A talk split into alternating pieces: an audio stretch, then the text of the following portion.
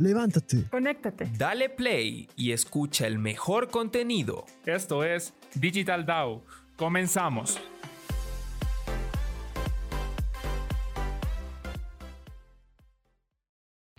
¿Qué tal mi gente? Bienvenidos a una nueva entrega de Digital DAO. El día de hoy me encuentro con Daniela. ¿Cómo estás Daniela? Aquí chévere, emocionada por un nuevo programa y bienvenidos a todos.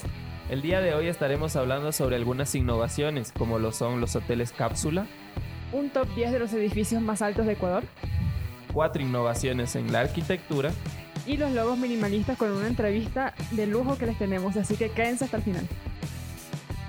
Bueno, para comenzar estamos, vamos a conversar sobre los hoteles cápsula. ¿Qué son los hoteles cápsula? Bueno, los hoteles cápsula son hoteles súper chiquitos que están, como su nombre lo dice, en una especie de cápsula donde solo cabe una persona.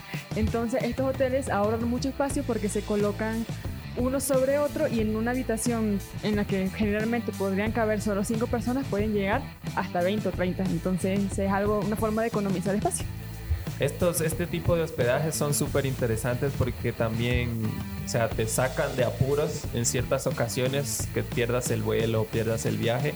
Puedes quedarte en estos sitios donde también posees un locker, un casillero, puedes guardar tus cosas y, y ordenarlas ahí. Sí, esto justo me recuerda justamente cómo surgieron estos hoteles, porque estos se crearon básicamente en Japón que allí ocurría mucho que las personas iban a trabajar en obras en Tokio y ellos vivían en ciudades más alejadas, entonces muchas veces se quedaban hasta tarde y entonces tenían que, o sea, se perdían su tren y tenían que buscar alguna forma de hospedaje, entonces de aquí surgió esta idea eh, para la gente de clase baja, para que pudiera tener un lugar donde pasar la noche y además que fuera económico. Y, y la, la, la, la ventaja de estos hoteles cápsula es que también puedes organizar estas habitaciones, se podría decir, en muy poco espacio. Puedes apilar como todas las cápsulas para bastantes personas, se podría decir, en una, en una sola habitación.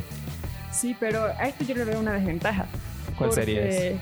Sí, porque por ejemplo estuve viendo un video donde no tenían puertas que te aislaban el sonido, sino solo una tela. Entonces imagínate, tú estás allí y por ejemplo alguien ronca ahí Claro. ya es una desventaja porque ya te puede incomodar un poco el sonido. Claro, pero también tengo entendido que te dan unos tapones para los oídos. Eh, o sea, obviamente no es lo mismo que tener tu privacidad y tener tu... Pero, pues, o sea, también tienes la oportunidad de tener estos tapones y, y aislar el ruido, lo que sea que... Sí, eso es una, una gran ayuda, pero no es la única desventaja, te cuento. Cuéntame, También- cuéntame. Este, seguro ustedes están pensando, si es tan chiquito y solo cabe una persona y tiene una cama, ¿cómo van al baño? Seguro tú estás pensando Claro. eso. La cosa es que tú no tienes tu baño propio, tienes que salir y hay baños compartidos. Este, están los baños y también espacios comunes como la cocina o si quisieras comer algo, entonces ahí ya tienes que estar conviviendo con otras personas y puede ser algo que te disguste. Y estos baños también tienen un costo adicional para, para poder utilizar, no, no va Sí. dentro del hospedaje en el hotel cápsula, es algo aparte para tú poder utilizar esos baños. Sí, también depende de qué tan lujosos sean, porque como te dije, hay unos donde solo tienen una tela, pero también hay otros que se ven súper innovadores y parecen hasta cápsulas espaciales. Y ahí ya te aíslan el sonido, o tienen baños más elegantes, más limpios, entonces también depende un poco de tu presupuesto. Claro. También tienes, posees una televisión que si, o sea, no te dan el servicio de Netflix como tal, pero si tú tienes una cuenta de Netflix puedes eh, iniciar sesión y ver tus películas y tus series ahí también. Claro, y por lo mismo de ahorrar espacio, este televisor que me estás comentando eh, se despliega, o sea, está en el techo y luego tú ya lo jalas y ya puedes ver tu televisor, terminas de verlo y lo vuelves a subir.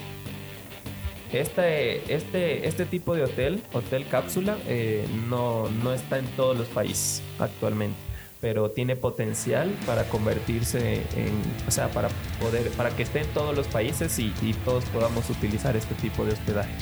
Claro, es una idea bastante innovadora y ya en Latinoamérica, por ejemplo, está en el aeropuerto de Ciudad de México.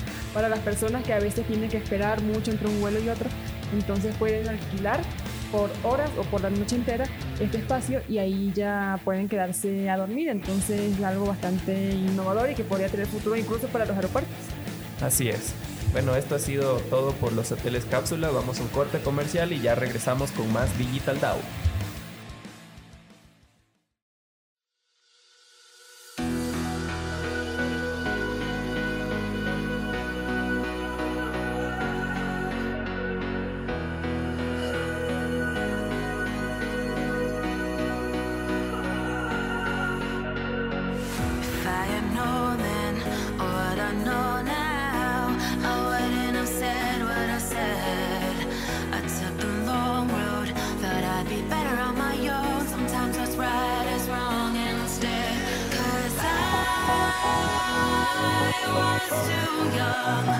And I didn't understand that you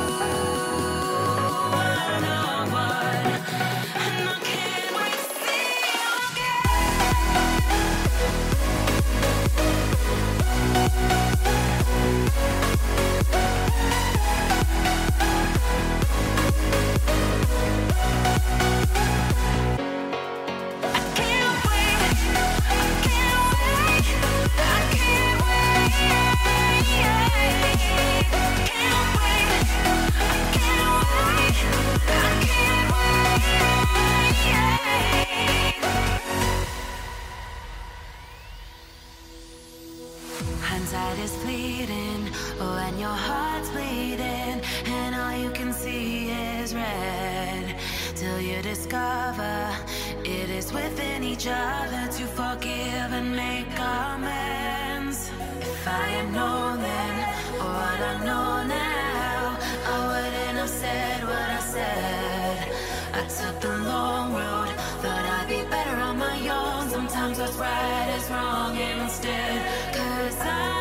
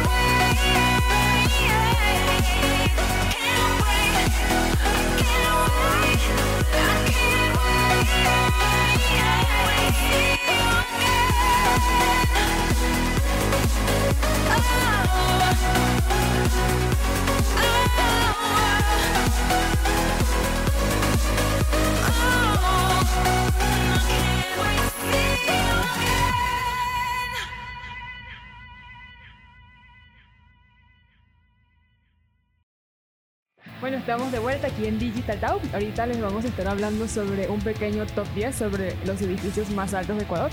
A ver, cuéntanos, Guillermo. Bueno, para comenzar hablemos un poco de lo que es la arquitectura en Ecuador. Eh, a lo largo del tiempo en Ecuador ha ido evolucionando la arquitectura, se han ido construyendo edificios cada vez más modernos, con más tecnología y cada vez más altos. Esto llevó a que Quito y Guayaquil formaran una sana competencia sobre quién tenía el edificio más alto. Y eso es lo que le vamos a comentar a, a continuación. Sí, y esto está relacionado al aumento poblacional que ha surgido con el paso del tiempo, porque obviamente al tener más personas necesitamos más espacio para poder ocupar, para que esas personas puedan vivir. Entonces se reemplazaron las casas por edificios más altos donde cupieran más personas, ocupando como que el mismo espacio. Bueno, en el top 10 tenemos al Canvas. Este edificio eh, contará con una altura de 100 metros y 24 pisos. Será desarrollado por la empresa Uribe Schwarzkopf en el año 2023. Muy interesante porque esta empresa ha cobrado mucha popularidad a lo largo de los años, porque ha hecho muchos edificios súper modernos e innovadores. Exactamente. En el top 9 tenemos al Unique. Este edificio tiene una altura de 100 metros y 24 pisos. También es desarrollado por la empresa Uribe Schwarzkopf en el 2021. Sí, este edificio sí lo he visto y lo he visto muchas veces porque casi todos los días paso por allí y tiene una arquitectura bastante interesante porque tiene cierta inclinación que uno le pasa por el lado y siente que le va a caer encima. Y también es súper interesante que justo en medio del edificio tiene una piscina. Entonces, siento que hasta con un temblor puede que se le bote el agua. Este edificio se encuentra en la, en la calle, en la avenida Naciones Unidas y Río Amazonas. En el top 8 tenemos al Forum.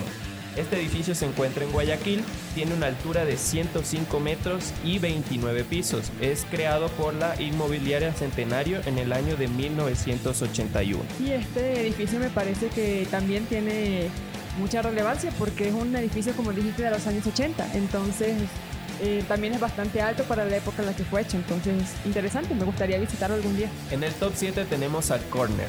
Este edificio tiene prevista su inauguración en el año 2022. Es desarrollado también por la empresa Uribe Schwarzkopf. Tendrá una altura de 105 metros y 24 pisos. Mm, interesante.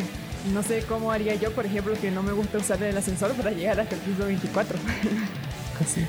En el top 6 tenemos a la Basílica. Cuenta con 111 metros y es creada por el Congreso Ecuador en 1988.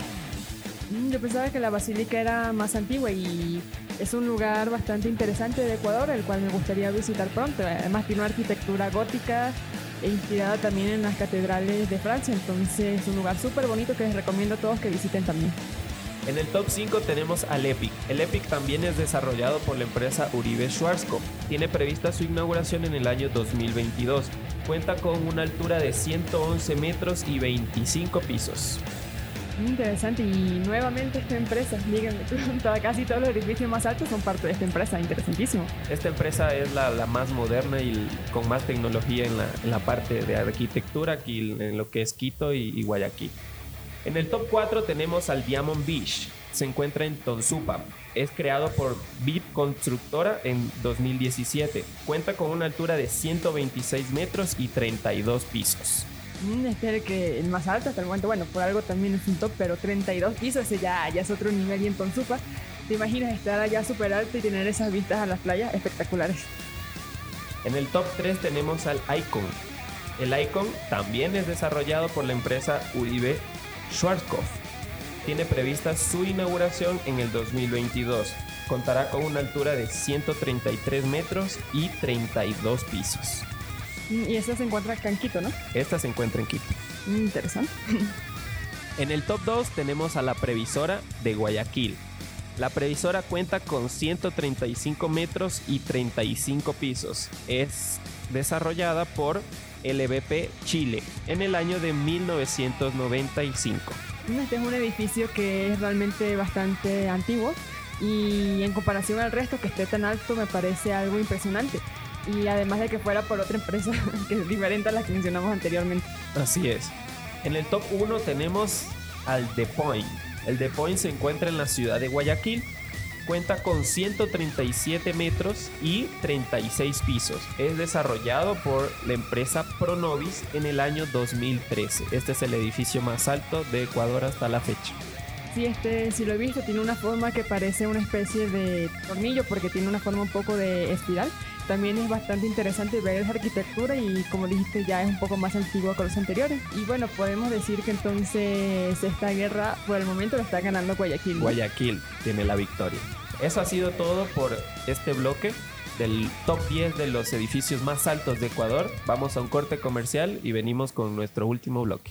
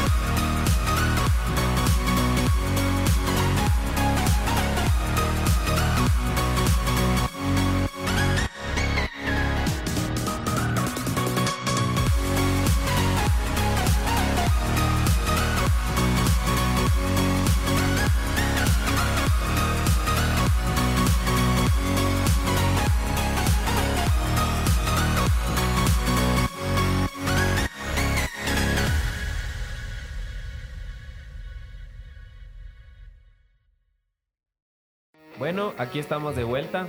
En este bloque estaremos comentando sobre cuatro innovaciones en la arquitectura. Sí, eh, primero vamos a conversar un poco sobre los avances que ha tenido la tecnología, porque como todos sabemos, hasta los celulares todo está avanzando a pasos realmente agigantados. Y estas innovaciones no solo están en los teléfonos, en, los, en las computadoras o en el cine, sino que también han avanzado en la arquitectura. Así es. Para hacer el primer punto tenemos la impresión 3D. Es ahorita muy utilizada para recrear piezas y, elementos para la arquitectura.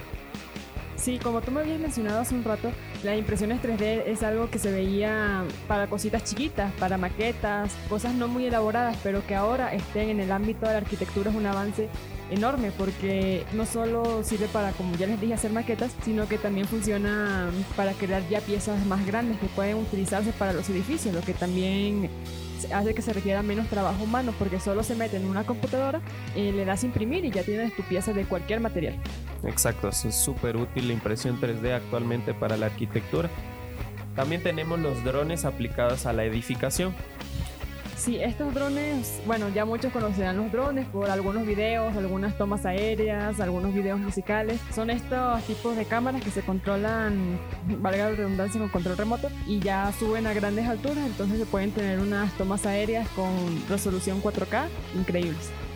Así es, y, los arquitectos pueden, sin tener que subir toda la obra, pueden observar el proyecto con, con el dron. Es también súper útil en la arquitectura.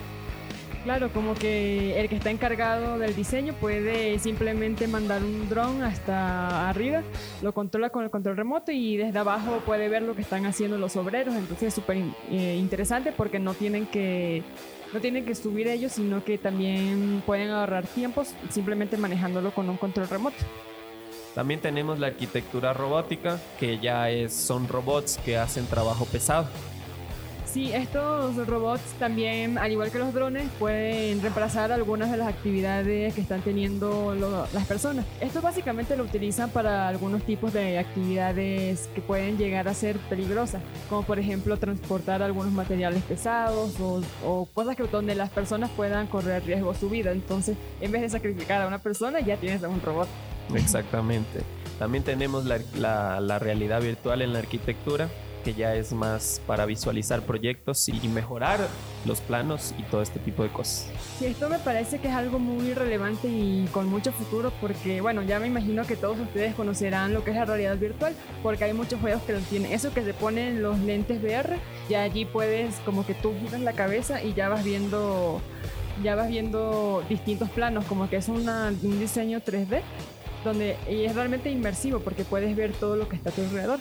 Y esto es realmente importante en la arquitectura porque no solo le sirve a los obreros, sino también al cliente. Porque, por ejemplo, estos se controlan a tiempo real y, y tú puedes ver, por ejemplo, si al cliente no le gusta la pared blanca, dice, no, a mí no me gusta blanca y la quiero roja. Entonces ahí mismo te la cambia y dice, ah, sí, así con rojo se ve más bonito. Entonces es algo con mucho futuro y que puede ahorrar tiempo, reuniones y dinero. Exactamente. Sí, y entonces, bueno, esto fue todo por el capítulo de hoy. Espero que les haya gustado mucho y los dejamos en un corte comercial. Levántate. Conéctate. Dale play y escucha Digital DAO. Un espacio único y entretenido para hablar sobre diseño, arquitectura y urbanismo. Te esperamos todos los viernes con una nueva entrega. Únete y disfruta de todo el contenido que solo Digital DAO te puede ofrecer.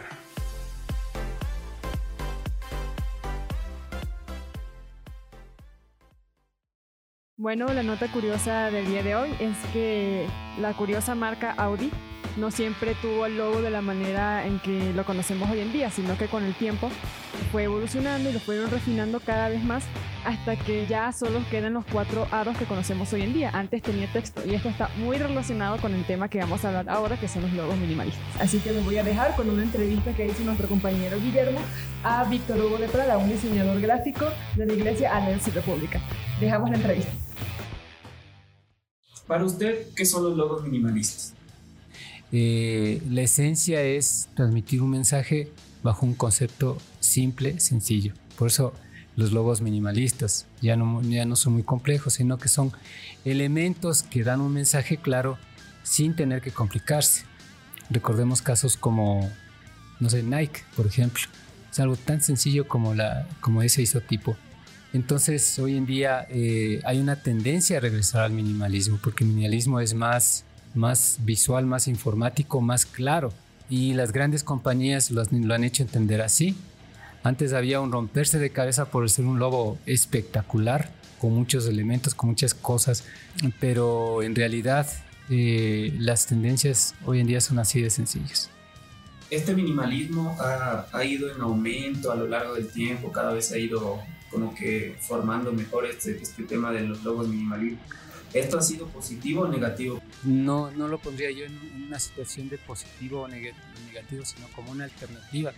Una alternativa porque eh, detrás de eso hay toda, hay todo una industria, toda una estrategia publicitaria para plantear un mensaje claro.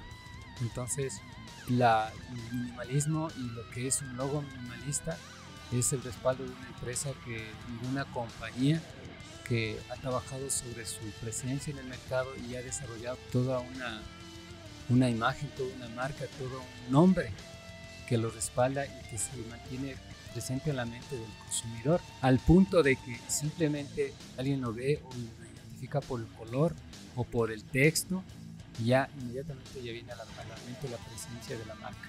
Como decía en la pregunta anterior, desarrollar un logo era un proceso bien complejo, muy complejo, muy difícil, porque había que pensar en, en el mensaje, pensar en, en, en la, lo que, en lo que traía a la mente cuando se lo veía. Pero ahora realmente las cosas las hacen muy simples. Incluso lamentablemente hay muchos que han caído en copias, en copiar una cosa por otra, como le ocurrió al Metro de Quito. No, no sé si supieron ese caso que le copió a ese logo una copia de otros logos presentes en, el mercado. Debido a esta simpleza, de los, obviamente, de los logos minimalistas, se dice que, que venden más, que son más atractivos. ¿Por qué? Yo creo que es porque hoy en día la gente se, se ha vuelto cada vez más difícil de, de sorprender, de, de, encantar, de cautivar, porque ya todo es posible con la digitalidad, con la evolución del área visual. Entonces tienen que ser más ingeniosos, más creativos para sorprender y enganchar a la gente. Entonces el minimalismo ha encontrado ahí su, su, nicho de trabajo porque desarrolla lo que va a ser más, más memorable en las personas de, con una mirada rápida o con menos insistencia. Entonces, un logo minimalista cumple esos requisitos porque no es muy complejo, no es muy, no es muy elaborado, no es muy desarrollado, es algo, es algo sencillo, es algo que, que simplemente está, está ahí. ¿Cómo podríamos nosotros crear un logo minimalista? ¿Qué necesitaríamos? O sea, ¿qué, qué elementos usaríamos para crear algo minimalista, un logo? Bueno, es una pregunta muy interesante porque si nosotros habla, cuando pensamos en un logo minimalista, tal vez diríamos es algo muy simple y muy sencillo, como tal vez lo, lo he dicho ante, en las anteriores preguntas. Pero en realidad no es una cosa muy simple, porque este logo debe cumplir ciertos requisitos, debe requerir de nosotros una comprensión de, del, del, lenguaje visual en el sentido del color, la forma, el mensaje que se está transmitiendo. Parecería que son cosas muy simples que no requirieron un estudio, pero hay un análisis detrás de, del logo. ¿Por qué tiene esta forma? ¿Por qué tiene este color? Uh, ¿Por qué hay este texto? Es decir, sigue nos sigue presionando a tener un, concepto y un conocimiento claro de todo el mensaje gráfico que estamos mandando a la gente. Ustedes saben que todo lo que es gráfico, todo lo que es visual, hay un estudio detrás. Hay una intencionalidad hacia, hacia el público que se dirige. No es lo mismo mandar un mensaje a los jóvenes que mandarlo a, a, los, a los millennials, que mandarlo a la gente adulta o mandarlo a los niños. Son áreas muy, muy diferentes. Podemos salirnos de, esta, de estas reglas súper esenciales para hacerlo de diferente manera. ¿Podríamos hacer eso? Yo creo que eh, manejando estas bases, estos criterios, uno sí puede aportar. Y de hecho, ese aporte hace la diferencia porque eh, hay mucha gente creativa en el medio, muchísima, y por lo tanto mucha competencia.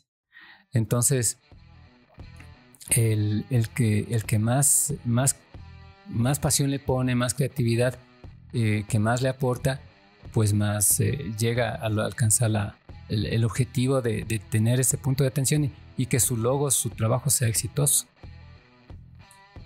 Bueno, esta fue toda la entrevista. Muchas gracias por escuchar. Muchas gracias a Víctor también por hacer parte de este programa. Gracias a ustedes por acompañarnos el día de hoy y los esperamos la próxima con más Digital DAO. Nos vemos. Nos vemos.